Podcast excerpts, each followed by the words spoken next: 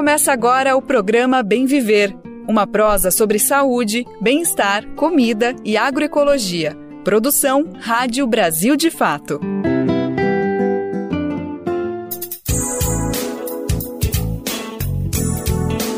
Olá! Hoje é quinta-feira, dia 29 de novembro de 2023. Esse é o Bem Viver, programa produzido pela equipe do Brasil de Fato. Eu sou Letícia Holanda e tenho a honra e alegria de substituir na apresentação, nos próximos três dias, o meu querido amigo e colega de redação, Lucas Weber. Então, bora lá começar mais um Bem Viver. E vamos aos destaques dessa edição. A periferia de Belo Horizonte e municípios da região metropolitana sofrem com a falta de água. Na COP28, Brasil volta a dar exemplo após quatro anos de apagão ambiental. Força Nacional irá reforçar combate aos incêndios florestais no Amapá. Na nossa entrevista, professor do UNB explica a diferença entre clima e tempo. Na série especial Comidas de Terreiros, vamos conhecer quais alimentos são tradicionalmente oferecidos a orixá e Iemanjá, e ainda entender como os terreiros podem ser importantes locais de acolhimento e bem-estar. O Bem Viver é seu programa informativo diário do Brasil de Fato. Tem sempre uma nova edição de segunda a sexta, a partir das 11 da manhã. Acompanhe com a gente e se informe. Você pode ouvir pelo rádio e também pelas principais plataformas de podcast. No site do Brasil de Fato, na aba Rádio, e através de rádios parceiras. O Bem Viver é transmitido na Rádio Brasil Atual, 98,9 FM, na Grande São Paulo, e também pela internet, na nossa rádio web, no site radio.brasildefato.com.br. Mas calma, também dá para ouvir no seu tempo, a hora que você quiser. É só acessar o site do Brasil de Fato ou buscar nas principais plataformas de podcast e na rede de rádios parceiras que retransmitem o Bem Viver em todo o Brasil. A lista dessas rádios está disponível em nosso site. Já são mais de 100 emissoras fazendo a retransmissão. Se você representa uma emissora e quiser entrar nesta rede, sinta-se convidado ou convidada Basta se cadastrar acessando radio.brasildefato.com.br. Lá, você clica em Como ser uma rádio parceira. Brasil de Fato 20 anos. Apoie e lute.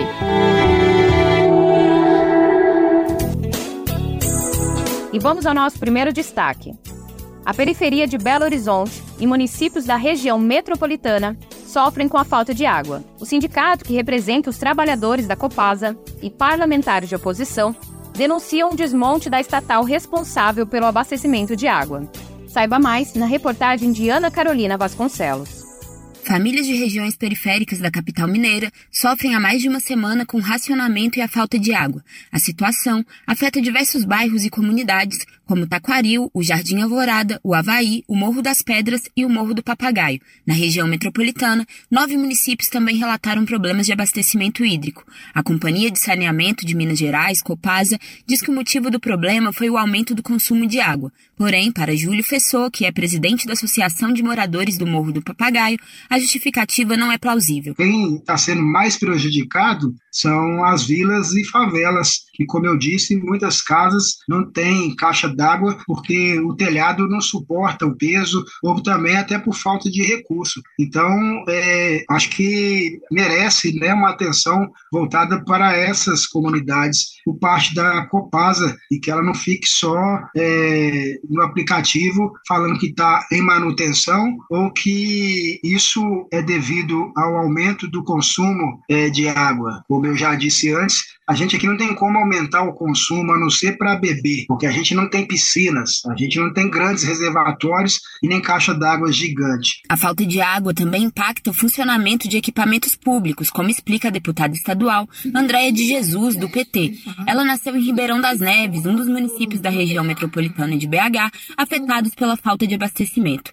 Para ela, a situação é fruto da política de desmonte da Copasa, promovida pelo governador Romeu Zema, do Partido Novo, que quer privatizar a empresa. Significa creche fechada, significa escolas que foram, não deixaram de abrir. Nós estamos falando de famílias inteiras que não que não puderam fazer limpeza da casa no final de semana, não tem roupa mais para usar, não estão conseguindo cozinhar e outras famílias que denunciaram que os idosos, idosos inclusive acamados, que ficaram sem tomar banho, sem higienização, crianças que fazem uso de fralda sem poder tomar banho, isso durante esse momento mais quente da história da história de Minas Gerais. Eu estou muito convencida de que com os reservatórios acima de 70%, esse, essa, essa falta de abastecimento está ligada ao interesse do governador de colocar as pessoas contra a empresa. Criar a ilusão de que se privatizar a Copasa, se privatizar a empresa pública, entregar ela para empresários, esse serviço será qualificado ou vai melhorar.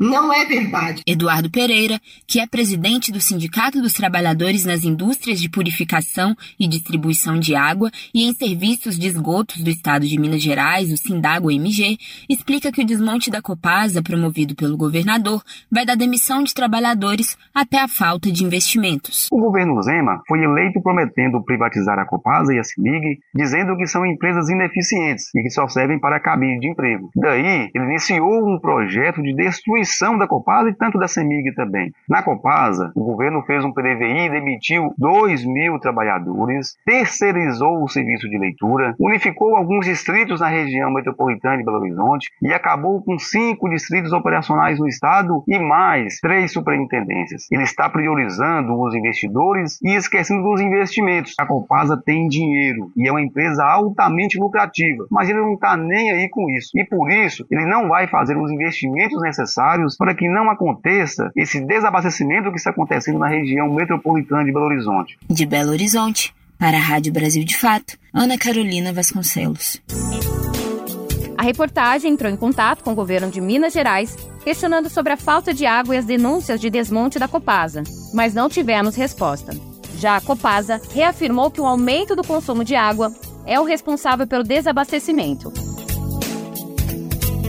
Na COP28, o Brasil volta a liderar e dar exemplo, após quatro anos de apagão ambiental. Conferência do Clima marcada por baixa participação popular começa em meio a contradições de um país sede petrolífero. Em Dubai, sede da COP28 neste ano, 138 chefes de Estado voltarão a discutir com empresas e organizações da sociedade civil metas e alternativas para salvar o planeta do aquecimento global que potencializou eventos extremos recentes no Brasil, como a seca na Amazônia e as ondas de calor no Sudeste e Centro-Oeste. Após quatro anos de governo Bolsonaro marcados pelo crescimento descontrolado do desmatamento e por retrocessos nas políticas climáticas, a diplomacia brasileira volta ao encontro global com o sentimento de dever cumprido e a ambição de abrir caminho para soluções concretas que serão seladas em 2025 na COP30 em Belém do Pará. Carlos Bocuí, presidente do Instituto Brasileiro de Proteção Ambiental, diz que o Brasil terá posição de liderança na COP28.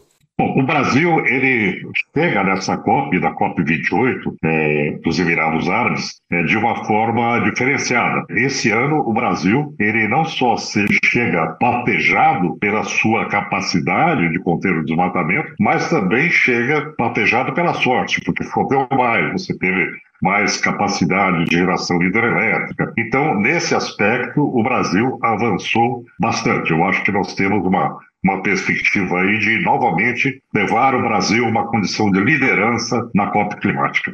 Os especialistas dizem que o país voltou a trilhar o rumo correto no combate ao aquecimento global, mas também veem insuficiências na política climática brasileira que precisam ser sanadas. Como quase em toda COP, as discussões mais sensíveis serão a demanda dos países em desenvolvimento por financiamento climático e a diminuição do uso de combustíveis fósseis derivados do petróleo, condições básicas para preparar um grande acordo na COP30 em Belém.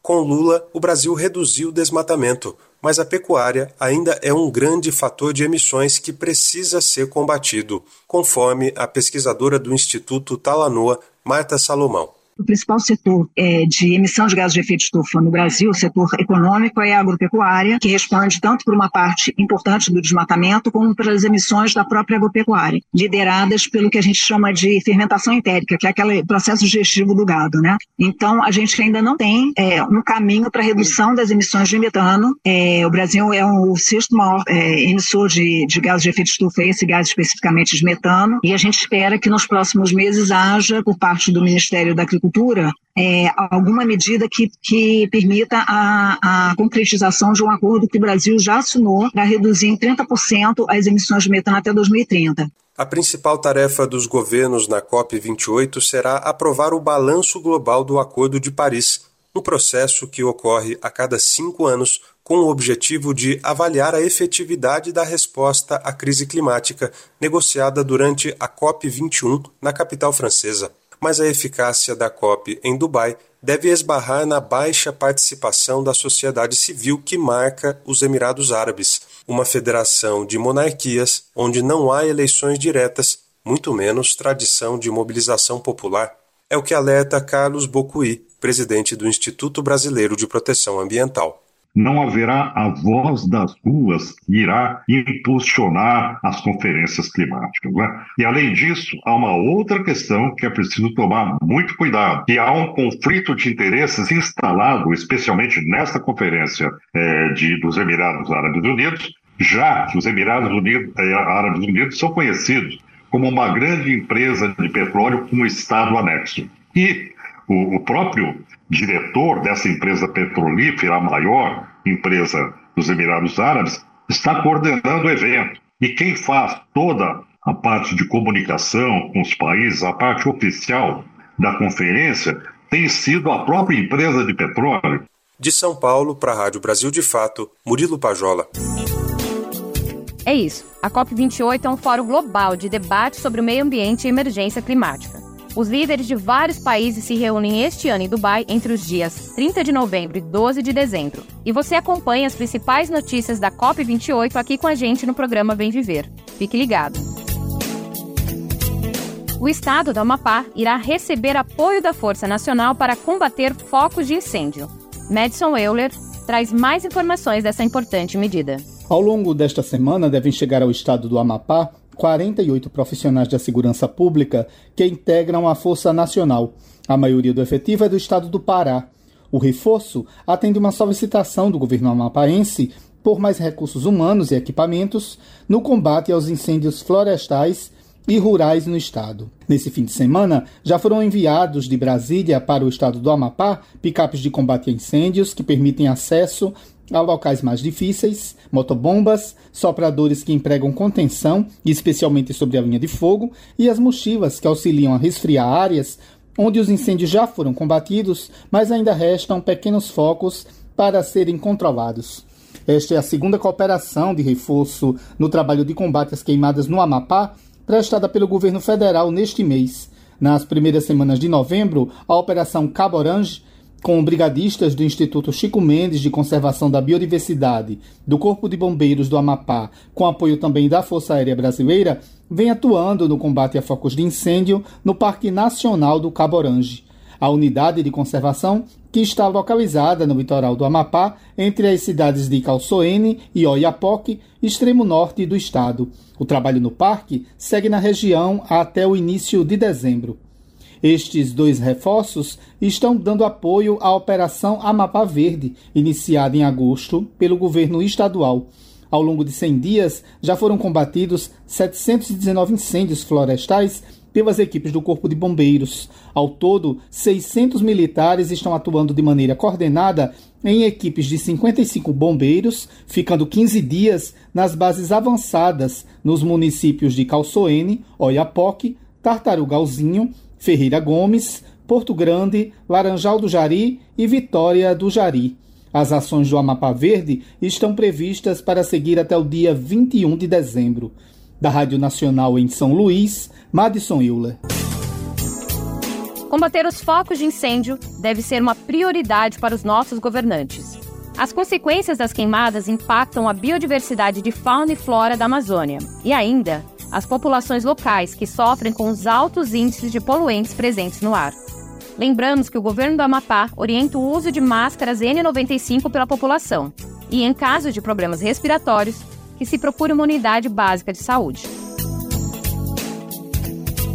Ultimamente temos falado bastante sobre as ondas de calor e as mudanças climáticas sentidas em nosso país. Mas você saberia dizer qual a diferença entre o clima e o tempo? O repórter Osama Gari convidou o professor do NB, Gustavo Batista, para explicar para a gente. Vamos ouvir? Quando se fala em clima, a gente logo lembra de temperatura, umidade do ar e também da incidência de chuva, sol, neve e ventos. Algumas pessoas falam que isso aí é o tempo daquele lugar.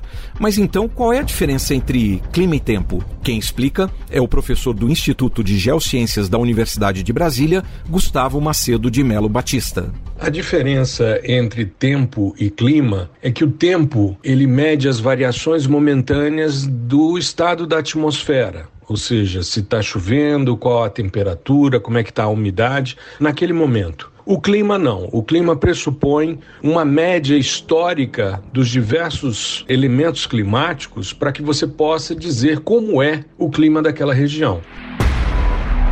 A Organização Mundial de Meteorologia considera que são necessários, no mínimo, 30 anos para identificar um padrão de comportamento do tempo numa certa região. O Brasil tem seis climas diferentes. O equatorial, do norte do país, tem temperaturas médias acima de 25 graus Celsius e alta umidade relativa do ar o ano inteiro. Por lá, não existe uma estação seca. Já o clima semiárido do Nordeste tem temperaturas elevadas e baixa umidade do ar o ano todo, com estação seca por vários meses. Para especialistas, esses padrões têm mudado no Brasil e no mundo, ou seja, uma mudança climática está em andamento. O professor Gustavo Batista da UNB opina que isso está acontecendo por causa da ação humana. Mudanças climáticas sempre existiram, mas a gente vem experimentando mudanças mais significativas, principalmente por causa da população mundial. Uma utilização muito intensa de recursos naturais, uma relação pouco sustentável entre população e ambiente, e isso tudo tem gerado impactos locais, regionais, em escalas até mais globais do que a gente vinha experimentando antes. Esses impactos já estão no nosso dia a dia: secas mais intensas, grandes tempestades, frio mais rigoroso, mudanças nas estações do ano, altas temperaturas e nevascas mais intensas. E segundo a Organização das Nações Unidas, esses eventos extremos são impulsionados pelo uso intenso dos recursos naturais que provocam o aquecimento global global. Em março deste ano, o último relatório do IPCC, o painel intergovernamental sobre mudanças climáticas da ONU, mostrou isso. A temperatura média mundial já subiu 1,1 graus Celsius acima dos níveis antes da industrialização dos países. Para a ONU, isso é consequência do uso intenso de combustíveis fósseis como petróleo, gás e carvão em usinas termoelétricas e veículos, e também da atividade industrial e da agropecuária convencional convencional. Mas há quem se pergunte: essa mudança climática não seria da própria natureza um ciclo normal do planeta? O professor Gustavo Batista responde: A natureza é responsável por mudanças climáticas, sim. Nós já tivemos momentos mais quentes do que o atual. Os vikings, por exemplo, navegavam na região do Ártico, que hoje é uma região muito fria. A Groenlândia, em inglês, o nome dela é Greenland, ela já foi uma terra verde, hoje ela é coberta por gelo. E esses ciclos obedecem a questões como fonte de energia, o sol, as erupções vulcânicas. Então, interferem sim, são motores bastante poderosos nessa questão. Só que, segundo o professor, o que a gente vê hoje tem a digital da humanidade. A mudança climática ela tem uma interferência muito maior hoje das atividades humanas do que efetivamente essas grandes alterações, principalmente nas escalas mais locais e mais regionais. As consequências dessas mudanças climáticas você acompanha amanhã na próxima reportagem da série Mudanças Climáticas uma ameaça à segurança alimentar. Com produção de Salete Sobreira, edição de Sheila Noleto e sonoplastia de José Maria Pardal, da Rádio Nacional em Brasília, Oussama El Gauri.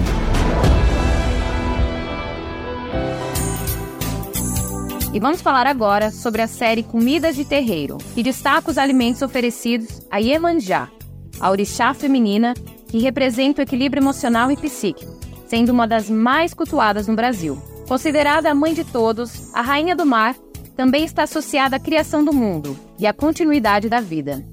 Entre as diversas formas de culto deste conhecimento ancestral, são oferecidos alimentos doces e flores na cor branca, simbolizando assim a paz. Acompanhe na reportagem de Daniel Lamir.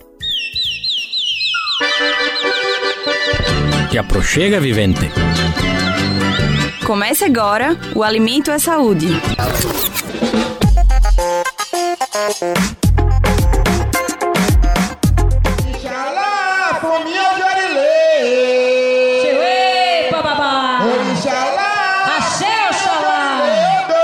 Senhor de todas as possibilidades e Pai da criação nas religiões de matriz africana. Oxalá é o mais respeitado entre todos os orixás. O pouco para ele se torna muito, não para si, mas para dividir com os outros. Por isso, as oferendas para Oxalá são simples. Na gastronomia oferecida a esse orixá, até os preparos são simbolizados dessa forma. O ebô, por exemplo, não leva sal, nenhum condimento. O babalorixá Douglas Dogmaleci, de Jaboatão dos Guararapes, em Pernambuco, explica. A gente tem nas casas, nos templos religiosos, nos terreiros de candomblé. A gente tem um ebô de Oxalá, que é feito com, com arroz, com arroz branco, que leva a lobaça e leva a insaba, a folha de Oxalá, que é arriado para dar equilíbrio à casa, para trazer paz, trazer saúde. No sentido de buscar paz, saúde e tranquilidade, o ebô faz parte do conjunto de comidas fum-fum, ou seja, na língua iorubá, comidas brancas Além da cor, as formas, cheiros e sabores representam os princípios da criação do mundo e da humanidade. É o que explica Douglas. Geralmente são elementos, são comidas é, que são votivas para equilíbrio de firmeza de cabeça, né, para pedir a paz dentro de um terreiro de candomblé, para pedir a união. Oxalá é o orixá mais velho, é aquele que todo mundo bate cabeça, é aquele que todo mundo deve pedir a goibença e bandagira. E essas comidas são ofertadas para o médio ou para a casa, mediante também as necessidades, principalmente ligadas à saúde e união. O acaçá é outro exemplo de comida fum-fum oferecida a Oxalá. Feito de farinha de milho branco, o alimento é preparado como mingau e enrolado na folha de bananeira. Douglas detalha. Nós temos o acaçá que está presente em toda ritualística. Onde tem ritualística, onde tem cerimônia, tem um acaçá que ele é ofertado à casa também, é ofertada a ori, a cabeça. O milho branco está presente em toda a gastronomia para Oxalá. A ritualística ainda inclui as insabas, ou seja, folhas como o conhecido tapete de Oxalá, a corona ou a hortelã. Também são oferecidas frutas como maçã, pera e uvas verdes e claras.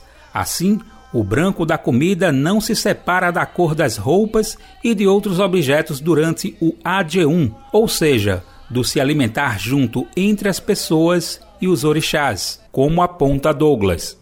Então, cada grão e a cada, a cada comida que a gente oferta, ela tem um significado e ela tem um símbolo dentro do estético, do físico e também dentro do interno e do espiritual, né, que está para além de nós. Embora as comidas, folhas e preceitos variem de casa para casa, o branco é a cor e identificação predominante de Oxalá em todos os lugares das religiões de matriz africana.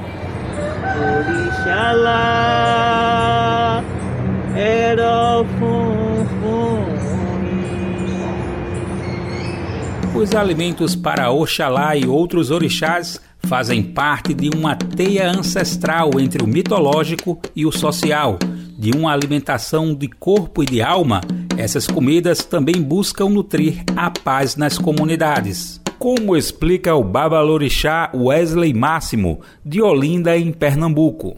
Quando as pessoas chegam no terreiro, elas chegam entendendo que aquele lugar ali é muito parecido com o movimento do CRAS, do CREAS, que é uma conotação política, porque a gente, de fato, a gente acolhe essas pessoas que estão ali. Então, a gente alimenta o corpo, né, a fome, sacia o imediato, a gente organiza as pessoas para, a partir de então, ter uma vivência mais é, comunitária, mais familiar. Alá, fominha Cheguei,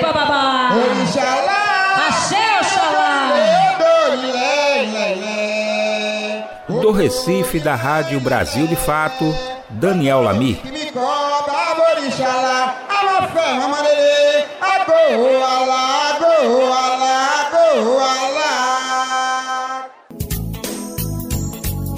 Acabamos de escutar a série especial Comidas de Terreiro, que destaca as tradições alimentares e culturais das religiões afro-brasileiras.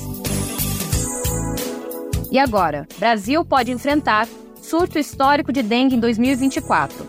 Número de casos em 2023 já ultrapassa tudo que foi registrado no ano passado. Mais de mil óbitos foram confirmados. Vamos saber mais sobre esse alerta na reportagem de Nara Lacerda. Repórter SUS: O que acontece no seu sistema único de saúde? No ano que vem, o Brasil pode enfrentar um aumento significativo nos casos de dengue e, para piorar o cenário, a escalada ocorreria com base em resultados que já representam recorde. Em nota informativa divulgada neste mês, o Ministério da Saúde reforçou alertas de entidades científicas para uma onda de infecções que pode superar números históricos.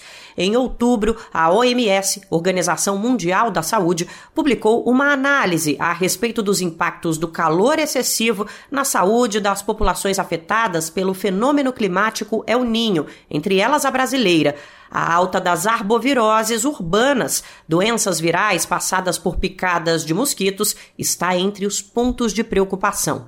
Além disso, o país passa por um aumento de casos da dengue tipo 3, para a qual a população tem pouca proteção, como ressalta a nota do Ministério da Saúde.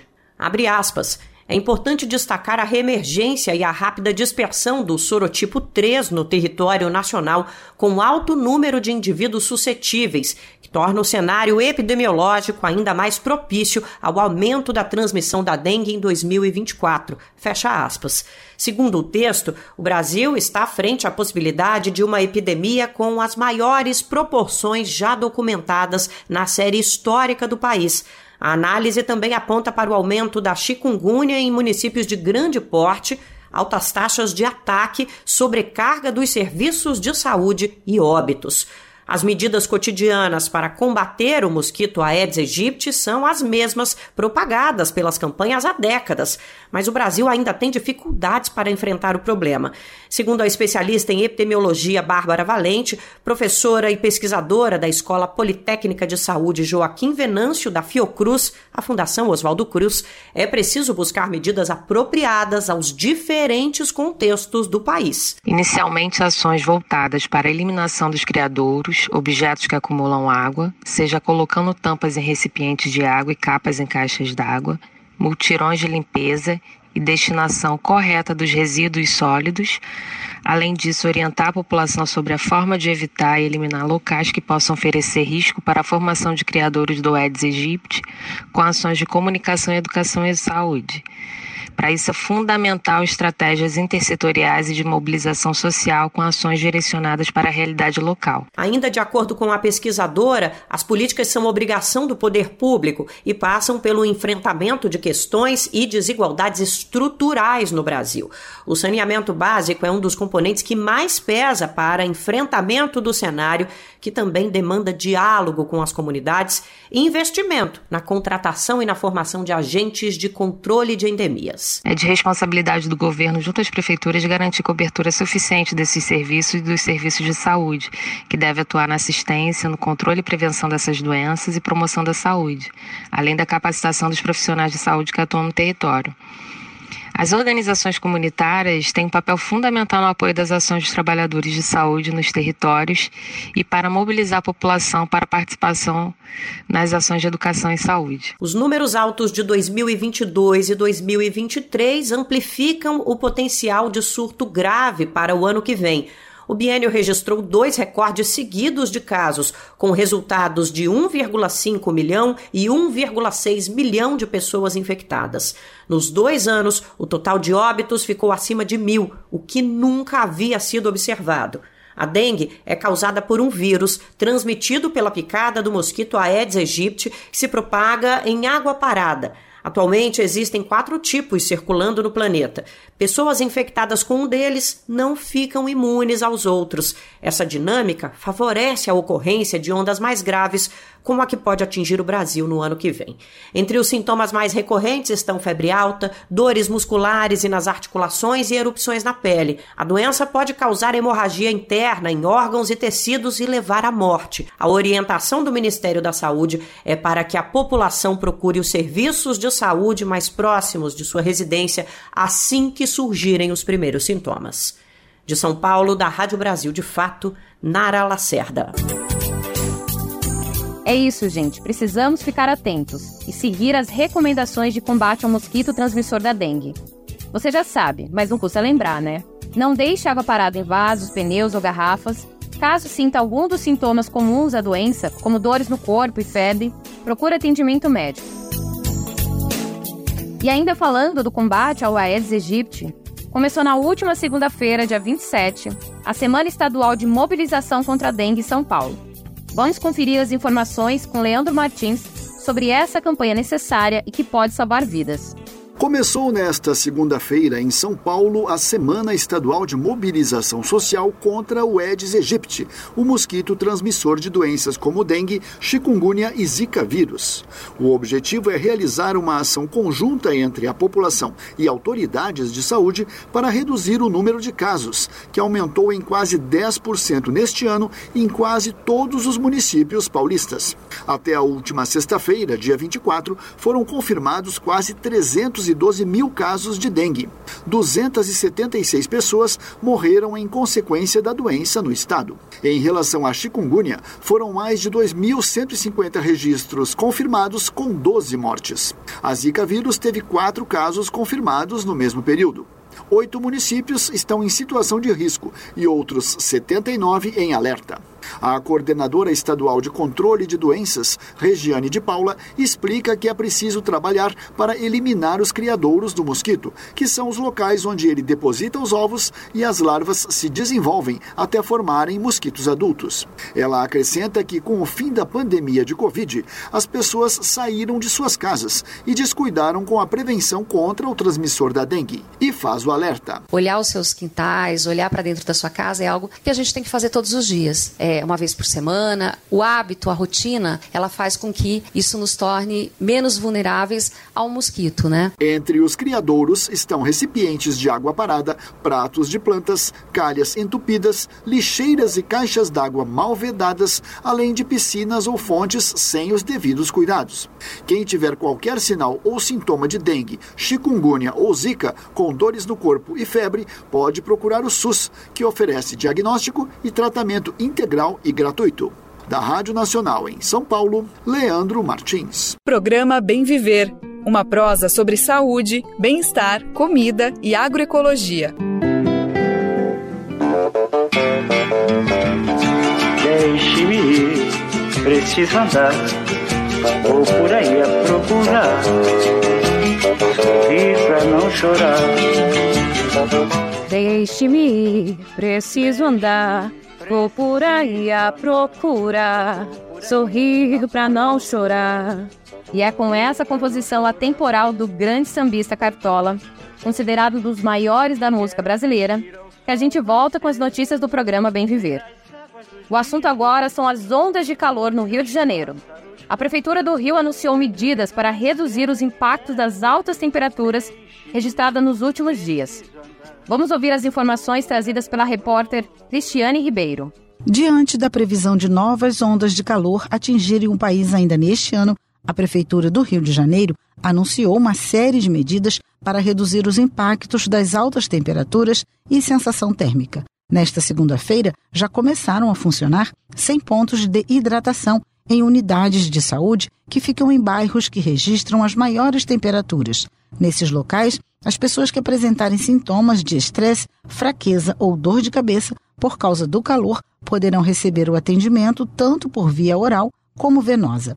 Além disso, nos dias mais quentes, a população em situação de rua vai receber água potável e bebidas isotônicas, importantes para o período de maior calor. Mas o secretário de Saúde do Rio, Daniel Sorans, alertou que elas não devem ser usadas de maneira corriqueira e por pessoas hipertensas.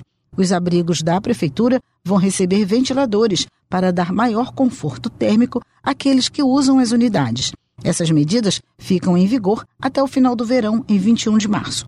Ao anunciar as iniciativas, o secretário de Saúde do Rio aproveitou para fazer recomendações importantes para esse período mais quente do ano. A principal causa de descompensação e internação e atendimentos por questões ligadas ao calor está ligada à hipertensão, diabetes insuficiência cardíaca. Então, ficar muito atento na utilização de medicamentos regulares, ficar atento aos focos de mosquito, evitar comidas pesadas e preferir frutas verduras e legumes é essencial para facilitar aí o trabalho do corpo na digestão e também evitar uma sensação de aumento de calor e utilizar sempre protetor solar.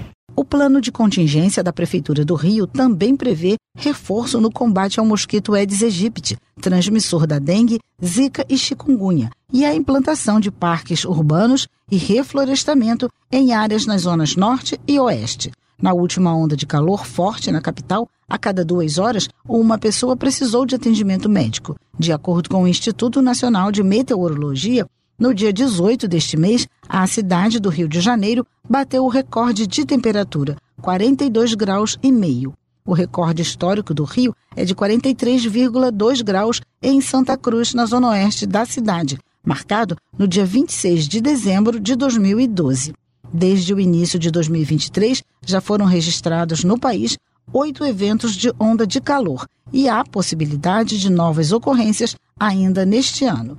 Da Rádio Nacional no Rio de Janeiro, Cristiane Ribeiro.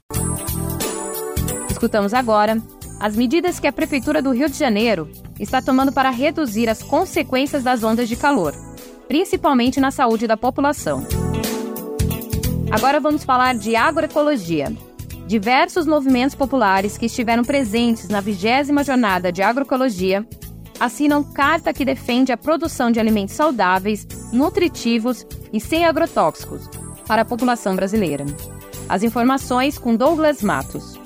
A carta da edição número 20 da Jornada de Agroecologia, realizada entre os dias 22 e 26 de novembro em Curitiba, capital do Paraná, defende que a agroecologia é a alternativa para a produção global de alimentos saudáveis. O texto, lido no último sábado, dia 26, apresenta a síntese comum das dezenas de organizações que compõem o movimento em prol da agroecologia. As organizações participantes da jornada denunciam os crimes ambientais cometidos pelo capital com a conivência de governos. Abre aspas, é preciso recordar a origem da crise climática e a responsabilidade dos países do norte no aquecimento global para entender quem sai favorecido nas soluções globais do mercado de carbono. Fecha aspas. Diante dos anúncios de ameaça global pela crise climática, a jornada afirma ainda que a agroecologia precisa entrar como meta prioritária de ação, sendo reconhecida como um papel de assegurar o direito à alimentação adequada, com políticas públicas e fomento para a transição da matriz de produção para a agroecologia.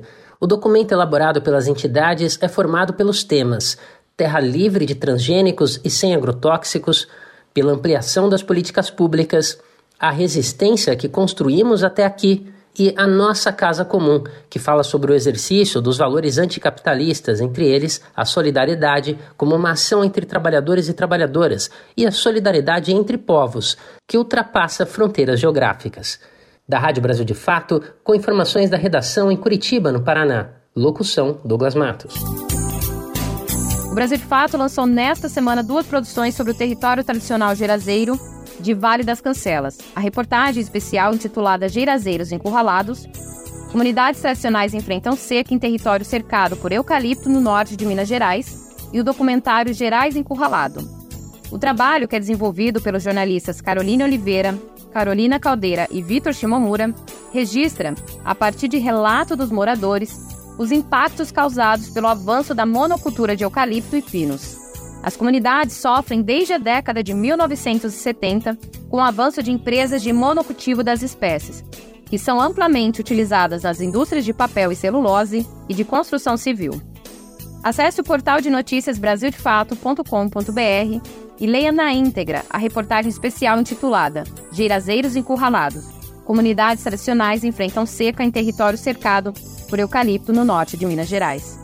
Acessando brasildefato.com.br, você também pode assistir gratuitamente o documentário Gerais Encurralados. Não deixe de conferir.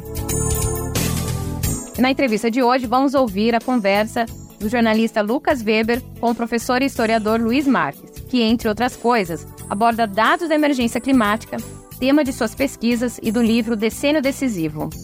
Professor Luiz Marques, antes de tudo, obrigado mais uma vez pela disponibilidade. Vai ser um prazer falar com o senhor, ouvir suas respostas sobre tudo isso que anteriormente eram previsões, mas agora já são fatos consumados, então vai ser muito importante ouvir sua análise, viu, professor? Obrigado, Lucas. Um grande prazer falar com você. Perfeito. Professor, o seu livro foi lançado agora em abril desse ano, mas os dados basicamente foram colhidos ao longo de 2022, todas as projeções, acontecimentos observados até setembro de 2022, é o que consta no próprio livro. De lá para cá, a gente está falando mais ou menos de um ano, muito do que foi previsto me parece que, que já está andando mais rápido, talvez até do que as previsões. Eu queria uma análise do senhor se já é o momento de lançar uma nova edição do livro atualizando esse cenário que o senhor estava prevendo. Não, eu acho que dá, dá, muito, dá muito trabalho fazer um, um novo livro, né? Mas eu estou escrevendo, de fato, algumas coisas, entre as quais uh, um, um artigo é, no qual eu exatamente estou atualizando um pouco esses dados. É, e esses dados são o, ano de 2023, né? O livro foi lançado em maio, eu ainda consegui escrever o prefácio no comecinho de 23, um novo prefácio é, em 2023. Comecinho, desde então, bom, o livro já agora está aí na, nas livrarias, já faz, foi lançado em maio, né? Então, um semestre mais ou menos. E, e de fato, quer dizer, a situação ocorreu, né? Desde junho de 2023, é, surgiu o El Ninho, né? O El Ninho foi declarado oficialmente pela Organização Meteorológica Mundial e esse El Niño é muito, ele não, aparentemente ele não será tão forte ou não será em todo caso mais forte do que o de 2015, 2016, o último El Niño, né? Mas ele já está batendo temperaturas eh, muito mais elevadas, né, do que do que ocorreram eh, até 2023. Só para ter uma ideia, né? É, entre janeiro e setembro de 2023, uh, a temperatura média global, né, do planeta terrestre, marítima combinada, né, atingiu 1,4 graus Celsius. Né? Estávamos em 1,15, 1,20, né? agora estamos em 1,4, acima né, do período pré-industrial, né, 1850 1900, né, normalmente. E, e, o mês de setembro, agora, de 2023, são dados do Copérnicos, né, dados oficiais. Né? É, a temperatura foi 1,75 graus Celsius acima da média dos meses de setembro no mesmo período de 1850 1900. Né? E ela foi quase 1 grau Celsius acima do período de 1991-2020. Né? Quer dizer, então você vê que nós estamos agora entrando num processo muito grande, veja, vocês, não sei se você viu no, na imprensa, os dias 17 e 18 de novembro, agora, de 2023, portanto, vamos dizer assim, semana passada, a temperatura média do planeta superou pela primeira vez, é, em, em 17 de novembro, ela chegou a 2,07 graus Celsius. É, em 18 de novembro, chegou em 2,06 graus Celsius. Então, você vê que é, nós estamos numa situação muito, muito, muito mais grave do que aquilo que a, a própria comunidade científica imaginava. Né? E é possível possível, viu, Lucas? É possível que até, que, se você pegar este mês, esses 12 meses, que vão de junho de 2023 até maio de 2024, né, são 12 meses, é possível que a temperatura média global já chegue a 1,5 graus Celsius, né, ou seja, aquele limite que não se, que, né, aquela, vamos dizer, o alvo mais ambicioso do, do, do Acordo de Paris, né, de 2015 já será atingido pela primeira vez na média anual, né? ou seja, junho de 2023, eh, maio de 2024, já atingirá então é, 1,5 graus Celsius com grande probabilidade, né? Não temos que esperar para ver. E vai ser o legítimo, é o fracasso, que vai ser a prova do fracasso da humanidade, dos países, das grandes nações para tentar barrar esse, esse futuro devastoso que está sendo previsto há muito tempo é. já. Vamos dizer, desde, pelo menos desde meados dos anos 80, já a comunidade científica em peso é, já, já previa isso, né? portanto, estamos falando de 40 anos, digamos, em que isso, é muito comum, né? lembrar de 1988, né? como aquela declaração que o James Hansen fez no, no Senado né? dos Estados Unidos, dizendo global warming, né, o aquecimento global não é mais uma hipótese, não é mais algo futura, é uma coisa que começou agora e ele está efetivamente influenciando o clima presente, né? Isso, uma declaração que saiu na manchete, capa da New York Times, etc. 1988 também é o, é o ano da criação do IPCC, né, do painel intergovernamental para mudanças climáticas. E desde então o IPCC já fez seis grandes relatórios gerais, fez três relatórios espaciais e o último agora de 2021-22 nada foi feito, né? Desde 1995 nós já temos 27 COPs, vai começar a próxima COP agora semana que vem em Dubai. Não sei se você viu pela imprensa, Dubai está debaixo da água, completamente inundada e eu acho que vai ter vai ser muito difícil eles conseguirem fazer fisicamente falando, eles conseguirem fazer essa reunião debaixo d'água, como está acontecendo agora. E, de alguma maneira, é, um, é um, né, uma espécie de vingança não, da ciência em relação a, a, ao desprezo completo, né, que, de forma geral, o sistema econômico globalizado, que nós damos o nome de capitalismo, né, de forma geral, e isso inclui países como a China, a Rússia, etc. Não é? é esses países, esse, sistema capitalista global é um sistema que é completamente incompatível com qualquer estabilização do sistema climático, completamente incompatível. Professor, professor, é, a gente estava, você estava falando bastante, enfim, a ciência toda fala muito desse marco de comparação que foi esse período pré-industrial ali, que de 1850 uhum. até 1900. Todas as análises, elas sempre partem desse momento, que é, enfim, quando começaram todos esses avanços impensáveis, uh, imensuráveis para a destruição do planeta. Eu fico pensando que hoje a gente vive um momento, tantos anos depois, será que a gente está vivendo um novo marco em relação a 1850 e 2000 uh, e 1900? No sentido de que talvez hoje a, o capitalismo atual consiga estar sendo mais devastoso do que aquele que a gente tinha como referência naquele período. Será que talvez o capitalismo está conseguindo se superar para ser mais desastroso daquele que a gente tem como referência? Muito mais, né? Muito mais. É, várias ordens de grandeza mais destrutivo do que ele foi, inclusive porque, né? É, 1850 e 1900 é considerado erroneamente né, o período pré-industrial, porque na verdade já tínhamos um século de revolução industrial naquele momento, porque nesses 50 anos você já tem é, mensurações instrumentais do clima é, mais ou menos generalizadas no planeta. Então você pode ter claramente então uma referência instrumental, né, termômetros que estavam funcionando e portanto te dá uma referência que não é uma referência indireta do clima, é uma referência direta. Esse é o primeiro ponto. O segundo ponto é porque por mais que nós já tivéssemos um século de revolução industrial, vai ou quase um século, é, as emissões de gás de efeito estufa, até aquele momento, não eram suficientes para alterar o clima. Quer dizer, eles, eram, estavam crescentes, tal, mas não tinham ainda atingido uma densidade e tal. As concentrações atmosféricas né, desses gases não eram suficientemente altas para interferir no clima. E isso começa a ser percebido só após 1920. Né? Se você pegar esse período de referência, você começa a perceber que existe efetivamente, então, um aquecimento instrumental, mensurável, claramente, em nível global, a partir de 1920, a partir dos anos 20 e de 1920 a 1970, você tem um aquecimento médio global de 0,2 graus Celsius. Já é alguma coisa que pode ser claramente constatada. Mas de 1970 a, 2000, a 2010, Lucas, estamos falando, portanto, de 40 anos, a, o aquecimento global ocorreu uma taxa de 0,18 graus Celsius por década. A cada década, né? quer dizer, percebe de 1920 a 1970, 0,20, 0,2. De 70 a 2010, 0, 18 a cada década, né? a cada década. Então, nós chegamos em 2015 um grau né? É, acima do período pré-industrial. E agora, de 2011 vai até é, 2040, 2050, a, o ritmo do aquecimento é muito maior. Né? Ele é muito maior, ele é no mínimo de 0,27 graus Celsius por década. É no mínimo 50% mais rápido do que ele foi de 70 a 2010. Mas ele pode chegar a ser 0,36 graus Celsius, 0,27 a 0,36. Isso é o que significa que a cada três décadas, na, na, na, pior das hipóteses, e a cada quatro décadas, na melhor das hipóteses, nós vamos aumentar um grau. Né? Aquilo que demorou de 1920 a 2015, nós aumentamos um grau. Agora, a cada três ou quatro décadas, nós vamos aumentar mais um grau. Né? E isso supõe o quê? Supõe claramente, então, impactos completamente gigantescos no planeta. Né? Completamente gigantescos no planeta. E esses dados que eu estou dizendo a você são convergentes, são da NASA, são do Copérnico, são do Earth Berkeley, são de todas as agências internacionais que estão medindo, então, as temperaturas, portanto, não é, não é possível contestá-las, porque elas são convergentes. Então, não há, não há dúvida quanto a isso. Né? Pode haver dúvida em relação, uns falam 0,27, outros falam 0,32, 2022, outros falam 0,27 a 36, mas nós estamos claramente no mínimo a 50%, a, uma taxa que se vê 50% mais rápido do que foi em 70, entre 70 e 2010.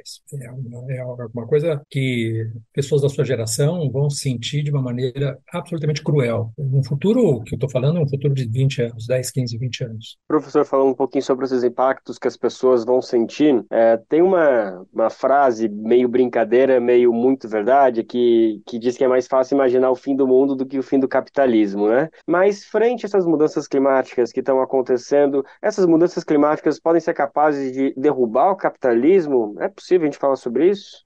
É que derrubar é um, é um verbo é, muito pouco, diz pouco, né? O que eu acho que a gente pode claramente caracterizar é que nós vamos começar a, a, a, a ter uma economia que é disfuncional, completamente disfuncional. Ou seja, ela vai começar a, a, a, decrescer. Os PIBs mundiais vão começar a decrescer e a começar pela produção agrícola, que a produção agrícola, evidentemente, é muito mais vulnerável às mudanças climáticas do que, vamos dizer, uma fábrica de chips, certo? Claro, é, uma fábrica de chips você põe lá ar-condicionado e continua por um tempo ainda, um certo tempo, certo? A agricultura você não, você não põe a tua, a tua colheita em um ar-condicionado, tá certo? Então você tem variações muito, muito graves, muito drásticas, é, muito extremas de temperatura, que destroem completamente a, a produtividade agrícola, né? Ou seja, que é um, vão aumentando cada vez mais o risco de você plantar e não colher, ou colher muito menos do que você plantou. E isso já está acontecendo agora no Brasil e ainda mais na Argentina. É, no Brasil, você está vendo acontecer, inclusive, o perigo cada vez maior de você não ter a safrinha do milho, né, entre as duas safras da soja. Você tem hoje níveis de, de, de, de distúrbios climáticos, essas inundações gigantescas no sul do Brasil e secas gigantescas também no centro-oeste, no norte do Brasil, no nordeste, que estão levando, então, a agricultura a seu extremo. Né? Então, por mais que a Embrapa consiga trabalhar para aprimorar sementes e fazê-las mais resistentes, mais adaptadas às secas, etc., etc., a velocidade desse processo é tal que não há, não há chance de que o Brasil permaneça um país é, com alta produtividade agrícola nos próximos anos. Não há chance disso. Única, os únicos que não perceberam isso ainda são é o agronegócio. O agronegócio continua destruindo, continua queimando, uh, etc, etc, sem perceber que no fundo ele vai ser não vai ser a última vítima, muito pelo contrário. Então, claro, e aí você tem então uma situação em que a forma como a economia está organizada, as grandes cadeias globalizadas, etc, etc, começa a, a desmantelar. Né? O que que vai o que, que vai se suceder a isso é uma incógnita. Depende um pouco da gente, depende um pouco das sociedades. É, nós podemos é, ter um cenário que é o pior cenário possível, que é uma guerra. Né? À medida que os recursos são escassos, quem tem mais armas leva. Isso é aquilo que já está acontecendo, de alguma maneira. É, mas você tem também um cenário que pode ser um cenário socialmente muito mais é, justo, né? em que as sociedades, no fundo, reagem. Tem um sobressalto em relação a essas questões e há um aprofundamento da democracia e você tem claramente então, um, uma situação em que é, há uma democratização maior da sociedade. Não sei se você viu o relatório da Oxfam, que saiu agora, três, três quatro dias atrás. Né? O 1% mais rico da sociedade emite tanto gás de efeito estufa quanto os 66% mais pobres da humanidade. Se continuar assim, evidentemente, o que, que a gente pode esperar? Não pode esperar nada de bom. A gente só pode esperar guerra, né? É, só pode esperar destruição, sofrimento, etc, etc. Agora, se a gente acordar como sociedade, fizer a lição de casa, é, arrebatar o poder desse 1%, porque esse 1% controla tudo. Ele controla os investimentos, ele controla a informação, ele controla as grandes cadeias de imprensa, ele controla a informação, portanto, a informação de massa, ele controla todas as tomadas de decisão governamentais. Então, esses caras é que dominam o planeta. E como eles já demonstraram abundantemente que eles não vão mudar de, de trajetória, caberá aos 99% tomar alguma atitude em relação a isso. Se os 99% não forem capazes de politicamente tomar as rédeas do seu próprio destino, não sei se esses 99% também merecem muito sobreviver, entendeu? Porque depende da gente, não é um, não é um, um meteoro, certo? Depende da sociedade. E nós sabemos, contrariamente às civilizações anteriores que colapsaram, nós sabemos as causas e nós sabemos como reagir a esse processo, certo? Se a gente não reage, é por pura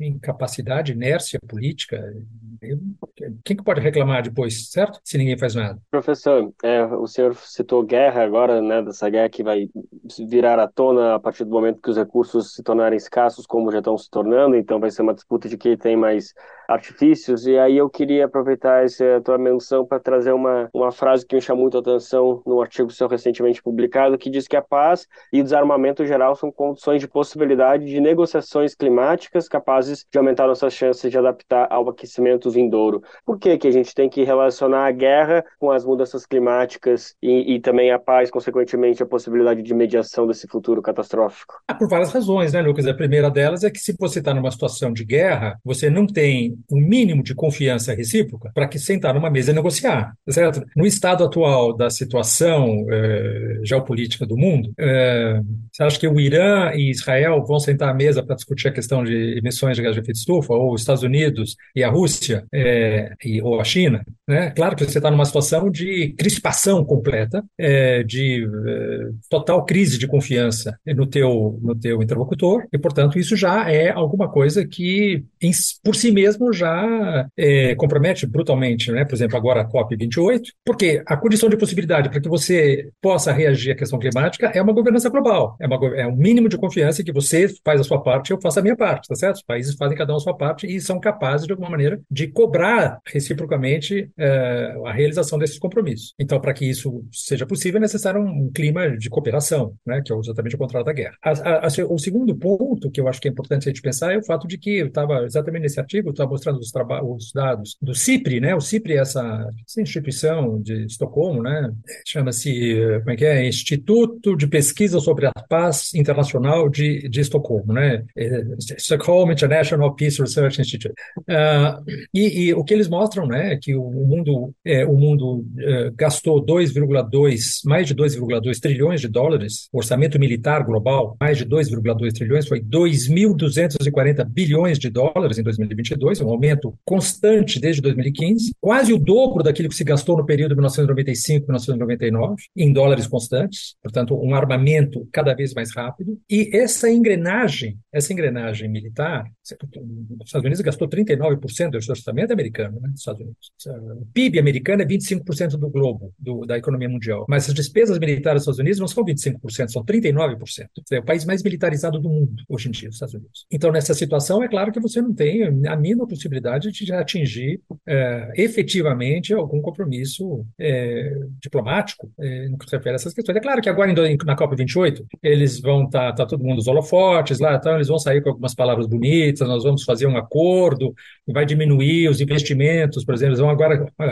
A bola da vez agora é zerar os investimentos nas termoelétricas movidas a carvão. Bata uma aposta com você que essa vai ser o resultado que vai ser cantado em prosa, em prosa e verso da COP28. Eles têm que mostrar alguma coisa, né? Eles têm que mostrar alguma coisa. Então, vou mostrar isso. Mas é mais uma bobagem, isso não, não vai acontecer. Se você pegar todos os compromissos assumidos nas COPs anteriores, nenhum deles foi cumprido. E esse aqui não vai ser cumprido de novo. Sabe por quê? Porque se eu for um país e não cumprir, não acontece nada. Não acontece nada comigo. Tá certo? O Brasil se comprometeu a restaurar 12 milhões de hectares até 2025. E se comprometeu isso em 2015. Não restaurou coisa nenhuma. Alguém vai, vai punir o Brasil por causa disso? Não vai. E por que, que não vai, Lucas? Porque a ordem jurídica internacional está baseada num axioma fundamental que é o da soberania nacional absoluta. Eu faço o que eu bem entender. Se o Brasil destruir completamente a Amazônia, completamente o Cerrado, completamente a, o resto da Mata Atlântica e da Caatinga, alguém vai fazer alguma coisa contra nós? Não, é, é o Brasil, é nosso. A mesma coisa os outros países, tá certo? Então, nesse sistema baseado em soberania nacional absoluta, não há hipótese de qualquer cooperação internacional. Porque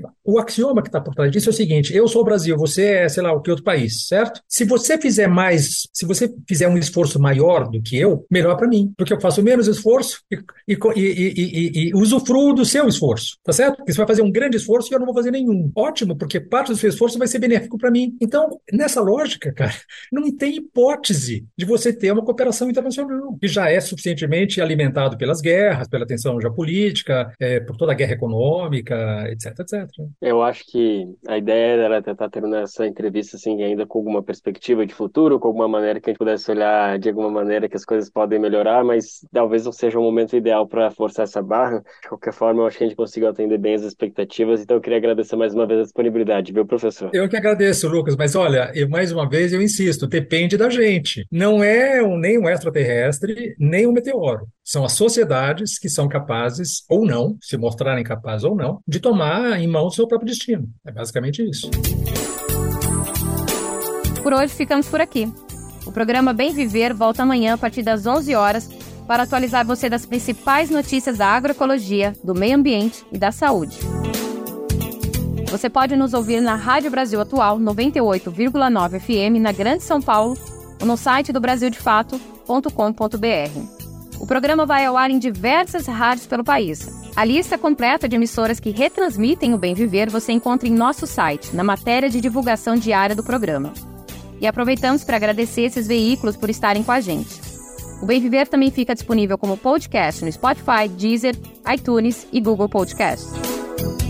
A apresentação e roteiro do programa de hoje foi comigo, Letícia Holanda, na edição e produção, Anderson Almeida, Daniel Lamir, Douglas Matos e Nil Soares. Nos trabalhos técnicos, André Paroche, Adilson Oliveira, Lula Gattinone e Emerson Ramos. A coordenação de Rádio e TV é de Monize Ravena. A direção de programas de áudio é de Camila Salmásio. Na direção de jornalismo, Nina Fidelis. É isso, gente. Até amanhã. Você ouviu o programa Bem Viver, uma prosa sobre saúde, bem-estar, comida e agroecologia. Produção Rádio Brasil de Fato.